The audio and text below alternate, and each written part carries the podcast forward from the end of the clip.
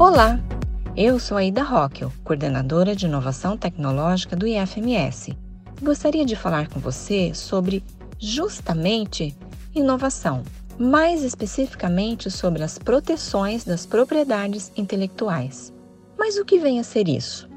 Bom, em sentido amplo, o direito de propriedade intelectual protege as espécies de criações intelectuais, que podem resultar na exploração comercial ou vantagem econômica para o criador ou titular.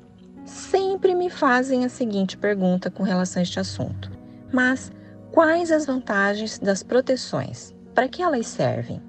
Bom, quando se protege uma propriedade intelectual, isso faz com que sejam evitadas cópias não autorizadas, isso melhora também o currículo Lattes do autor daquela criação, demonstra que servidores e estudantes estão produzindo algo inovador, além de proporcionar retorno financeiro com a transferência de tecnologia.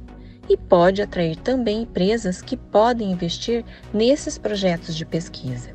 Inclusive, tem algumas situações que a gente pode trazer aqui para você para exemplificar a importância do registro. Teve um empresário que ele desenvolveu toda a identidade visual do seu negócio.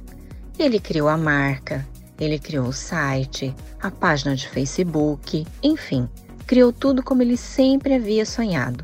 Porém, quando ele foi digitar no Facebook o nome da marca dele, que é Expresso Move, ele percebeu que tinha uma outra página com o mesmo nome, com a mesma marca, tudo igual, inclusive o ramo de negócio que é cachorro quente.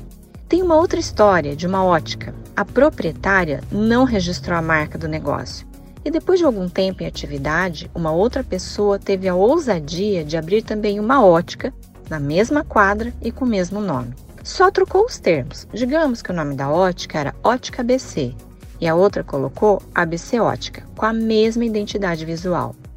Só que essa segunda pessoa, ela registrou, e a primeira, que foi a autora da marca, não pôde mais utilizar, mesmo entrando na justiça, porque um dos critérios de avaliação é estar usando a marca pelo menos seis meses, e ela estava usando há cinco meses.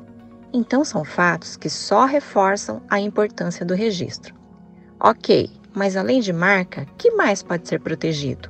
Pode ser um software, uma invenção ou algo já existente, mas que teve uma melhoria funcional. Também pode ser protegidos desenhos e muitas outras coisas. Nesse sentido, foi lançado o edital número 015 de 2021 da Propi, que é o edital de fluxo contínuo, e ele foi elaborado para o registro ou depósito de propriedade intelectual dos servidores e estudantes da nossa instituição. Nele constam todas as informações necessárias, assim como os formulários que precisam ser preenchidos. Basta consultar a página do NIT, www.ifms.edu.br/NIT, ou conversar com o NIT do seu campus. Ah, outra coisa, se o que você produziu já tem algum tempo, já teve apoio de outros editais? Não tem problema. Podemos conversar assim mesmo para analisarmos uma possível proteção. Então, tanto o NIT do seu campus como o NIT aqui da reitoria sempre estarão à sua disposição.